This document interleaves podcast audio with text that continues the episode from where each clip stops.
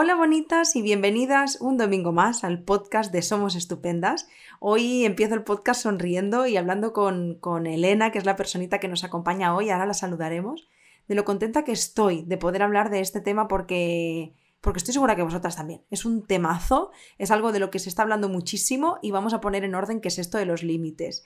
Pero antes vamos a saludar a Elena, que ya la conocéis, hemos grabado varios podcasts juntos, el último fue sobre asertividad y fue un podcast increíble. Hola Elena, ¿cómo estás? Hola, muy bien, encantada de volver a estar por aquí. Antes decíamos, ¿verdad? Que es como, este podcast es como la continuidad, ¿no? De la, de la asertividad, es como la segunda parte de la asertividad. Sí, Sí, sí, totalmente. Creo que va muy ligado y que, es una parte muy importante para tener en cuenta. Sí, muchísimo. Pues ya, no ya, ya, lo sabréis, ¿no? El tema lo habréis leído en el título, pero vamos a hablar de cómo establecer límites. Y Elena, no sé si estás de acuerdo conmigo, pero los límites es algo de lo que se está hablando mucho últimamente. De hecho, te metes en redes sociales y todos los vídeos, TikToks, eh, fotos que veo, ¿no? Es como los límites, los límites, aprender a poner límites. Pero realmente algo me dice que habrá personas que todavía no saben qué es esto realmente de poner límites, ¿no? Entonces, si te parece, empezamos como siempre desde el principio, definiendo qué es realmente poner límites, a qué nos estamos refiriendo. Mira, yo hay una, una, empezaré un poco metafórica, pero creo que a partir de aquí lo entenderemos mejor. Yo creo que poner límites es establecer líneas con los demás y con uno mismo también, que esto es lo que también es importante tener en cuenta, es lo que a veces no, no, sabemos, que también los podemos poner en uno mismo.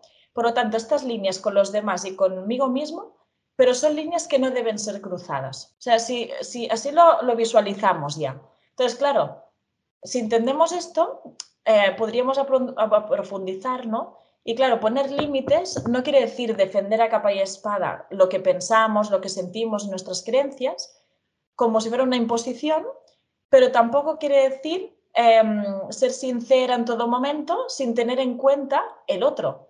Porque como decíamos a la asertividad, se tiene que tener en cuenta las dos personas de igual por igual, porque las dos son importantes. Entonces los límites es una continuidad justamente por eso, porque es cuando tenemos que hilar un poco más la asertividad en situaciones más complejas o difíciles, ¿no? Pero también en los límites se tiene que tener en cuenta el espacio de cada uno y cómo se siente el otro también. Por lo tanto, significa hacer saber a las personas qué necesitamos y queremos, porque son cosas que pueden ser diferentes al resto, pero sin olvidarnos también de las necesidades y, lo que piensan los demás, ¿no? Tenemos que tener en cuenta, por, lo tanto, también a nivel empático, cómo pueden pensar y sentir las demás personas, ¿no? Lo que pasa es que aquí, claro, mm, entendemos esto como definición, pero lo que nos pasa es que entonces entra la culpa de, ostras, si pongo un límite seré mala persona, seré mala amiga, seré egoísta, ¿no? Muchas personas eh, entra la creencia de que poner un límite significa ser egoísta. Y poner un límite se ha asociado mucho con ser un castigo. Y no es eso, sobre todo. Y la poner límites también. Los límites, si se ponen con amor, es una forma muy bonita de respetar las dos partes y eso, y de marcar una línea de aquí tú y aquí yo. Lo que pasa es que muchas veces aguantamos, tragamos y sostenemos tanto que cuando ponemos el límite es desde la explosión. Y entonces aquí es cuando se confunde realmente los límites. Una cosa es llegar al límite y poner un tope y la otra cosa es que desde un inicio, cuando ve la situación, ya plantee todo esto que hemos definido y pongo los límites para que no vayamos al límite. O sea que es importante, la definición límite depende de cómo la planteamos qué es. Pero en este caso, lo ideal es cuando vemos que hay un pequeño conflicto, que hay algo a resolver, marcar bien estas líneas cuando es algo inicial o cuando está empezando y se está moviendo. Pero vigilar mucho esto, ¿no? No entrar en la culpa, em, no tener miedo de decir no y todo de cosas que pueden interferir. Pero la definición clara sería esta y sobre todo siempre pensar esto, no llegar a a un extremo para poner el límite, pero, claro, lo acabamos haciendo cuando, cuando no podemos más y lo tenemos que hacer cuando realmente estamos en un momento neutro, tranquilo y que podamos tener en cuenta siempre al otro y a nosotros. Así es como lo podremos hacer. Si no, cuando lo hacemos desde la explosión, eh, acaba pasando esto que decía, que entonces ya sí que hay un punto que puede ser o que yo esté imponiendo o que no piense en el otro, ¿no? O que realmente no los ponga y me vaya, a lo mejor, ¿no? Y aquí también estoy dejando de poner un límite y esto hará que se repita otra vez. Y la huida también es muy frecuente cuando no sabemos poner límites. Entonces siempre se aconseja ponerlos a tiempo. Y cuando uno tiene las líneas estas que decíamos marcadas, eh, todo es mucho más fácil. Todo es mucho más fácil. De hecho, em, los límites también dan una sensación que esto es de protección. O sea, cuando tú has puesto un límite, mentalmente, físicamente y emocionalmente te sientes protegido. Es, es, una sensación de que no te pueden hacer daño. Por lo tanto, la comunicación, el encuentro con el otro también fluye mucho más. Esto también es importante tenerlo en cuenta. Estoy detrás del micro, Elena, riéndome yo sola, porque yo antes era eh, la de los límites volcán, como digo yo, ¿no? En plan, me aguantaba, me aguantaba, me aguantaba, como tú decías, y un día de repente es que no puedo más, es que me tienes harta, es que siempre es igual, ¿verdad? Y de pronto era porque es que no podía más. y, y fíjate como todo el rato, claro, es la culpa del otro, ¿no? Y al final cuando aprendes también esta asertividad y esta poner límites, te cuidas de otra manera y cuidas también más del otro, porque no llega ese momento en el que ¡boom! ¿no? Es, explotas ahí como, como un volcán. Sí, sí, es un em, volcán, tal cual, sí. Es que me río real porque he estado ahí muchísimos, muchísimos años, ¿no? Ahora, por ejemplo, para las personas que nos escuchaban, digo, quizá podemos poner como este ejemplo un poco más práctico eh, de una diferencia a otra. Si tienes una persona a tu lado, ¿no? Convives y es desordenada, ¿no? Esa persona. Y de pronto un día tú llegas y dices que no puedo más, eres muy desordenado, siempre haces lo mismo, es insostenible, es que no te aguanto, es que me voy a ir, ¿no? Y de pronto desde la asertividad yo creo que es algo que dices, mira, entiendo que esto haces lo mejor que puedes, estoy, estoy segura, pero la verdad es que mm, se me está haciendo muy difícil esta convivencia, porque estoy notando que el, desorden mm, me afecta emocionalmente, no, es algo que no estoy llevando bien. Entonces, desde esa asertividad es, tú estás expresando igual que quieres la casa ordenada, por favor, pero si tampoco sin echarle ¿no? un poco la mierda al otro y, y manteniéndote firme en la idea de que hay algo que tiene que cambiar, ¿no? Yo no puedo seguir viviendo así. Esto a mí me está afectando. ¿Qué podemos hacer para que cambie, ¿no? Esa sería como quizá la diferencia entre una situación y otra. Exacto. Sí, porque en esta última que has dicho, se está tiempo de poder arreglar las cosas, evitas el conflicto y estás teniendo en cuenta al otro, pero también a ti.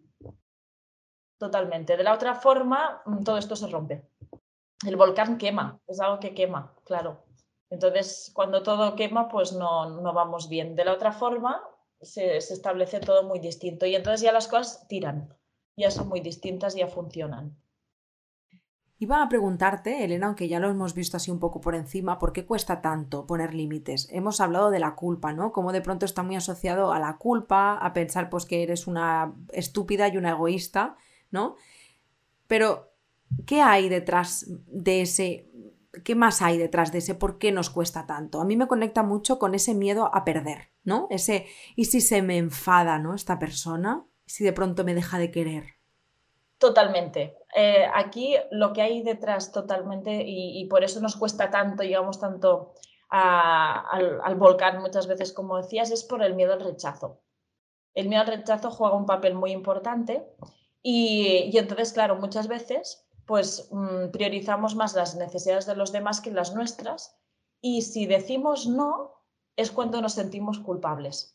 Pero ¿qué pasa? Que al final, si no somos congruentes con nosotros mismos, también nos acabamos sintiendo culpables porque no estamos actuando con lo que querríamos. Y eso lo haremos también mal hacia el otro porque estamos yendo al revés de lo que queríamos, ¿no?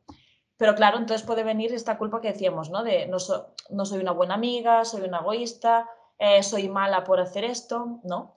Y son pensamientos que pueden surgir después de estas conductas y pueden acabar siendo muy, muy mm, exagerados, ¿no? Porque aquí se mezclan todas, bueno, el, el, hecho de no haber puesto límite, de sentirnos culpables, ¿no? Se mezclan muchas cosas y puede distorsionarse mm, aún más, ¿no?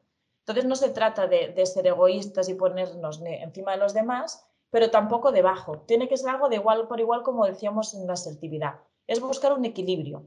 Pero si no, no ponemos límites, nos, hacemos responsables de todo, porque nos estamos sobreimplicando en los problemas de los demás muchas veces, ¿no? Entonces, aquí es, eh, es donde tenemos que ver esto, para hacer la mirada hacia nosotros y decir, vale, pues aquí me estoy sobreimplicando, ¿qué es lo que tengo que cambiar? ¿no? Porque después por eso sale el volcán. Y decir no a veces es un límite que frena muchas cosas.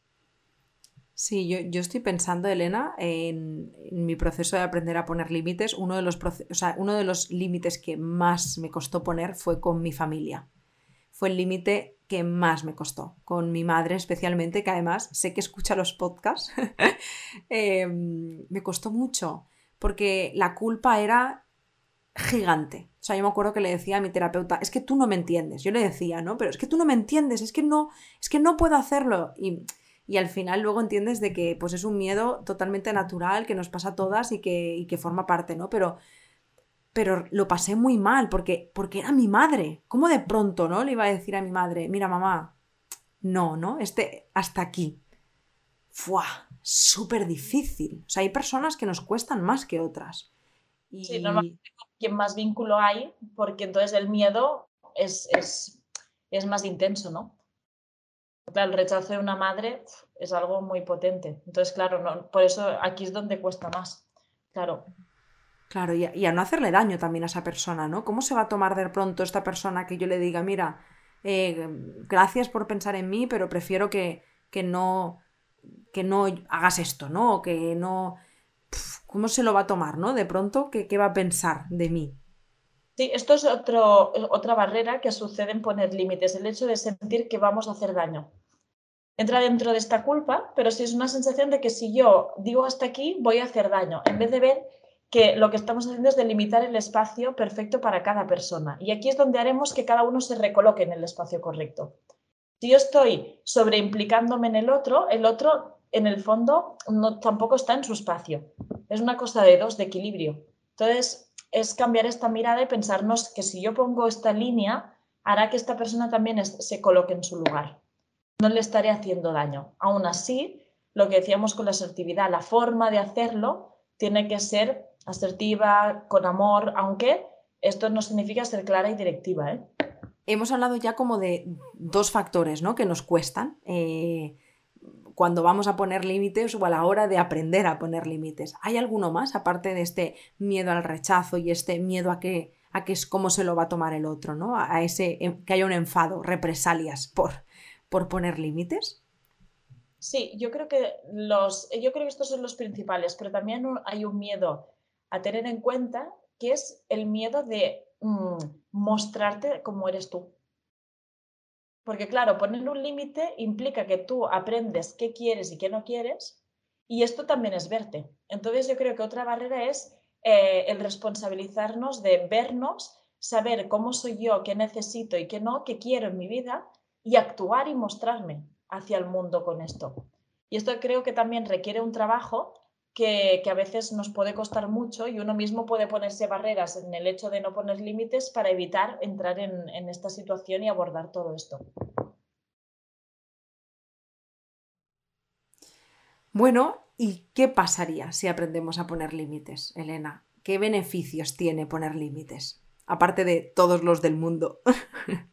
Te ayuda muchísimo. Claro, lo que decía ahora es una oportunidad de autoconocimiento, de saber bien cada uno hasta qué punto puede llegar en las cosas, en lo que busca en la vida, en lo que busca en las relaciones, eh, en lo que puede sostener para poder vivir una vida con mejor bienestar, ¿no? Porque no todo el mundo puede sostener todas las cosas por igual. A veces yo sí sé mis propios límites, pues sé hasta dónde quiero llegar y puedo frenarlo a tiempo para poder vivir tranquila en este sentido, ¿no?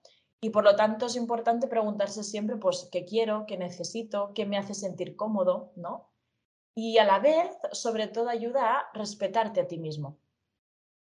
Y esto, ¿qué pasa? Que como todo, cuando te vas respetando a ti mismo, los demás también lo hacen.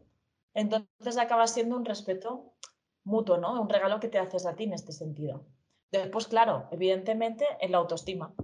Cuando tú pones límites, tu autoestima, pues claro, sube muchísimo porque estás pudiendo hablar sobre ti y dándote tu lugar y esto te hará sentir mejor contigo misma y, lo que decíamos antes, y, se va el miedo a mostrarte tal cual eres tú. Porque claro, poner límites también es mostrarte y desnudarte un poco delante del otro, ¿no? Porque el otro aquí está viendo qué heridas tienes, hasta dónde puedes, ¿no? Lo que decíamos, es un autoconocimiento. Entonces, el hecho de poner límites y poderte mostrar em, suelta un poco esta tensión, ¿no? Y, em, y tú también te permite em, no tener que estar tan alerta con tu vulnerabilidad, ¿no? Y protegerte, lo que decíamos al inicio definiendo, protegerte, darte un espacio de protección y, y de prevenir muchas cosas que te pueden hacer daño, ¿no? Por lo tanto, también uno se acaba sintiendo libre de poder compartir, de poder decir, sin tener la presión, cosa que nos pasa muchísimo, de qué pensarán los demás y de cómo se lo van a tomar, porque yo estoy segura en mí misma que esto es lo que quiero y lo que necesito. Entonces aquí también hay más empoderamiento, más sensación de libertad y de, fuerza en una misma. Y aquí es cuando la culpa desaparece. Estoy totalmente de acuerdo, aunque es un, proceso eh, difícil de narices. es, muy complicado, realmente es tal cual lo, describes. Yo añadiría incluso que con aquellas personas con las que te empiezas a relacionar desde estos límites, desde esta asertividad, siento que se crean relaciones mucho más adultas, mucho más maduras.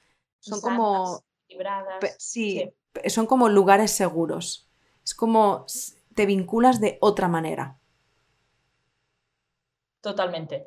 Sí, se acaba. Mm. Si tú eh, delimitas tu espacio y te conoces, das la oportunidad al otro que te conozca también eh, y entonces lo que decíamos antes, ¿no? Habrá más respeto, ya no habrá tanta descompensación en la relación ni desigualdad y cada uno podrá aportar la relación lo mejor, ¿no? Y sabiendo lo que decíamos al principio, que tú tienes este espacio yo el mío y hay unas cosas que no se pueden cruzar, ¿no? Estos estas líneas no se pueden cruzar.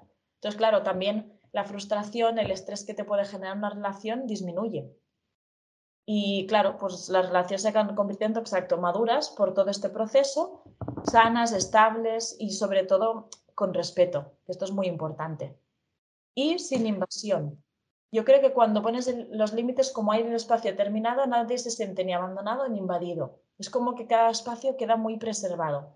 Y, como, y se, también es como que como está tan definido, se puede tratar el espacio del otro y el tuyo con más delicadeza con más honra hacia uno y hacia el otro. Por lo tanto, también los vínculos se pueden fortalecer más, ¿no? Y evidentemente todo esto potencia lo que decíamos, ¿no? El bienestar personal. Totalmente.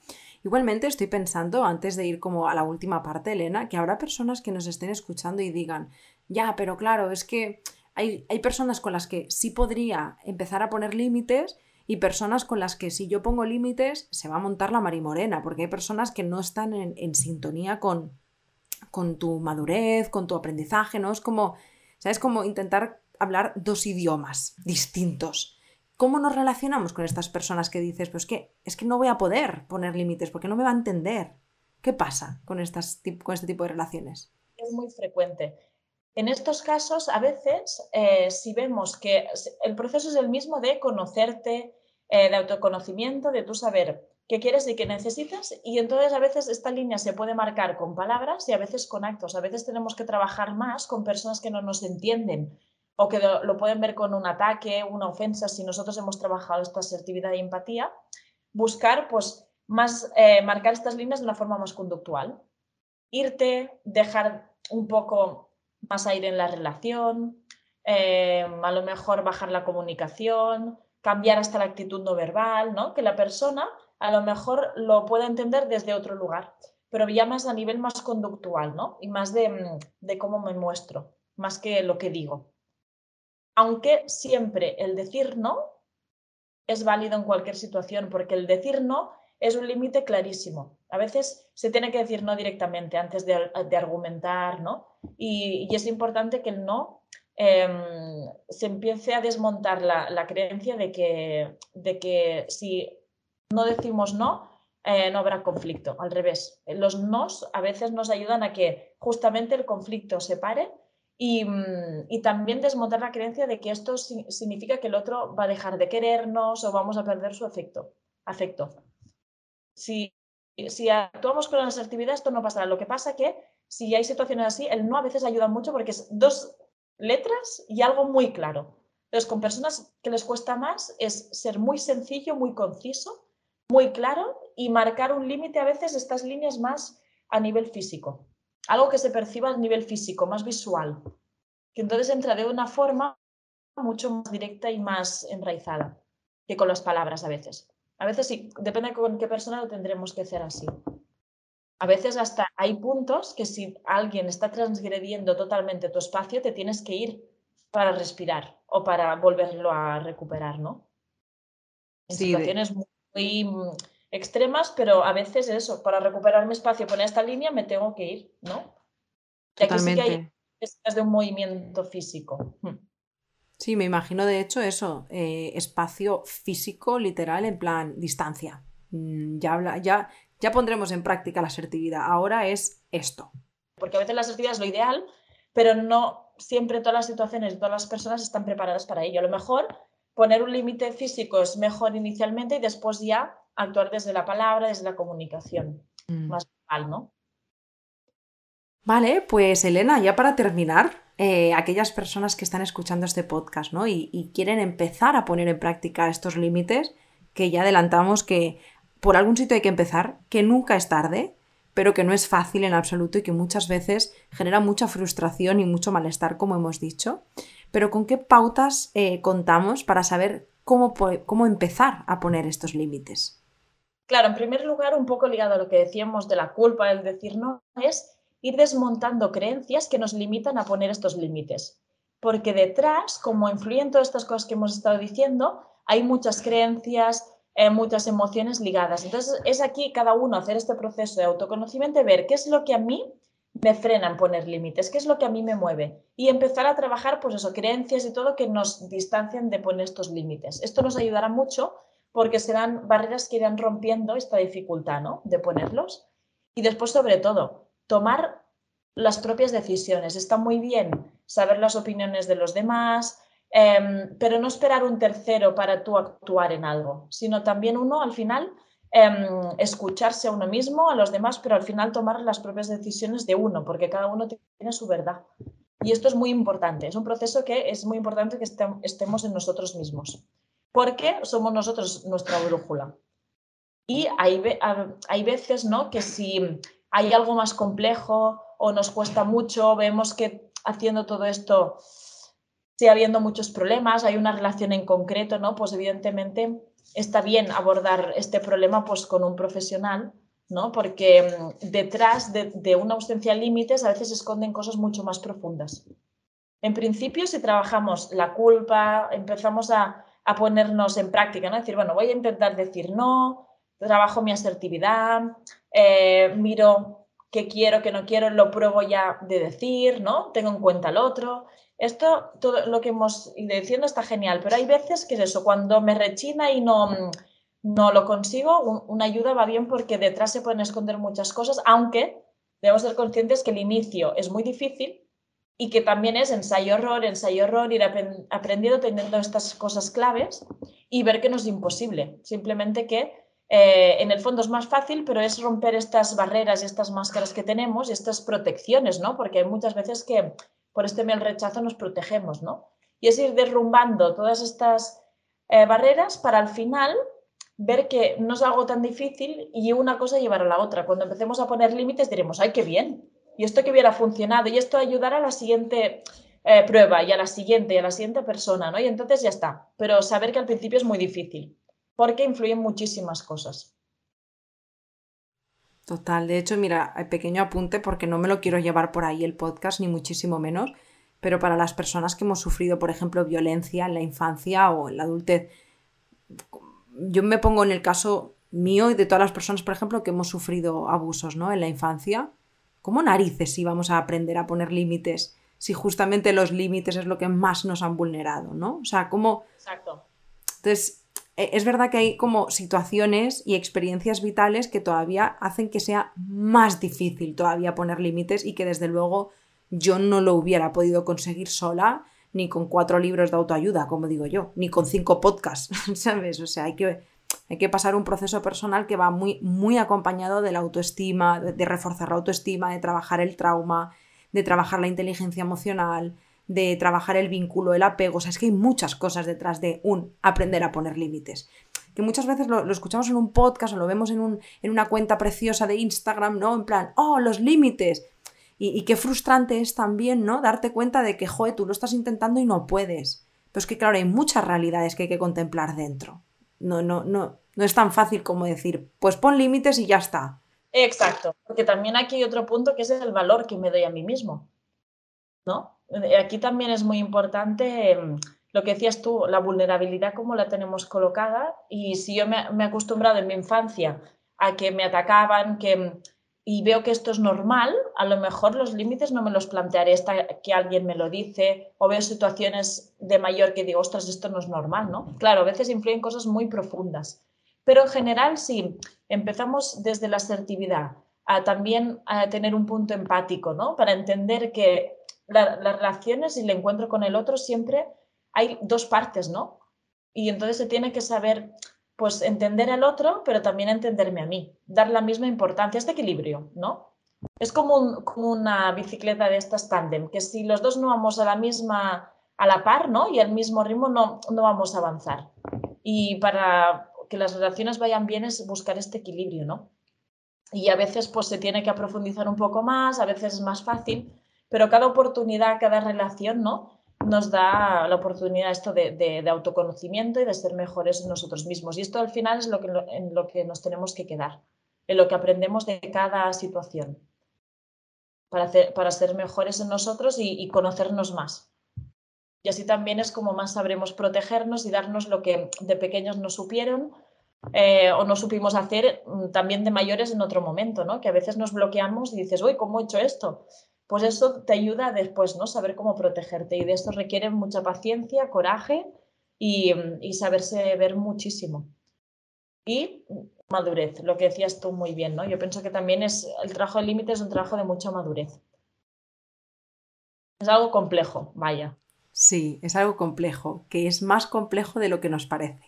Exacto, pero no imposible. No, no imposible. Y súper, súper funcional, es lo que yo me quedo. O sea, realmente em, a mí aprender a poner límites mm, me ha cambiado muchísimo, ¿no? Por eso también cuando hablábamos en el podcast de asertividad, es que a mí la asertividad me ha cambiado la forma en la que me relaciono, en la que me muevo por el mundo. O sea, es que es muy importante, no es solo una forma para comunicarse, es que es muchísimo, muchísimo. Es también reconocerte y honrarte de alguna manera, es reconocerte desde el tú, ¿no? Desde, desde tu valía y desde, y desde un, cómo es desde aquí pongo límites al otro. Sí, sí, sí, sí. Y también a la vez, a través de ver el otro, ¿no? Poder entender a través de la humildad, ¿no? De la vulnerabilidad, entender el otro y qué te está moviendo a ti. Entonces es muy interesante también, ¿no? Para, mm, para respetar y para conocer. Pero sobre todo eso, yo pienso que es lo que dices tú, esto te cambia la vida y es muy importante. Es muy importante. Que espero que estas cuatro pautas, ¿no? Hayan ayudado al menos a, poner una luz y, a partir de aquí poder practicarlo, profundizarlo, lo que cada uno necesite. Espero que sí. Jo, Elena, yo por mi parte quiero darte las gracias infinitas por todo lo que has compartido. De hecho, ya te he dicho al principio del podcast qué ganas tengo de grabar este podcast sobre límites y te has explicado maravillosamente bien, así que gracias de corazón. Gracias a ti.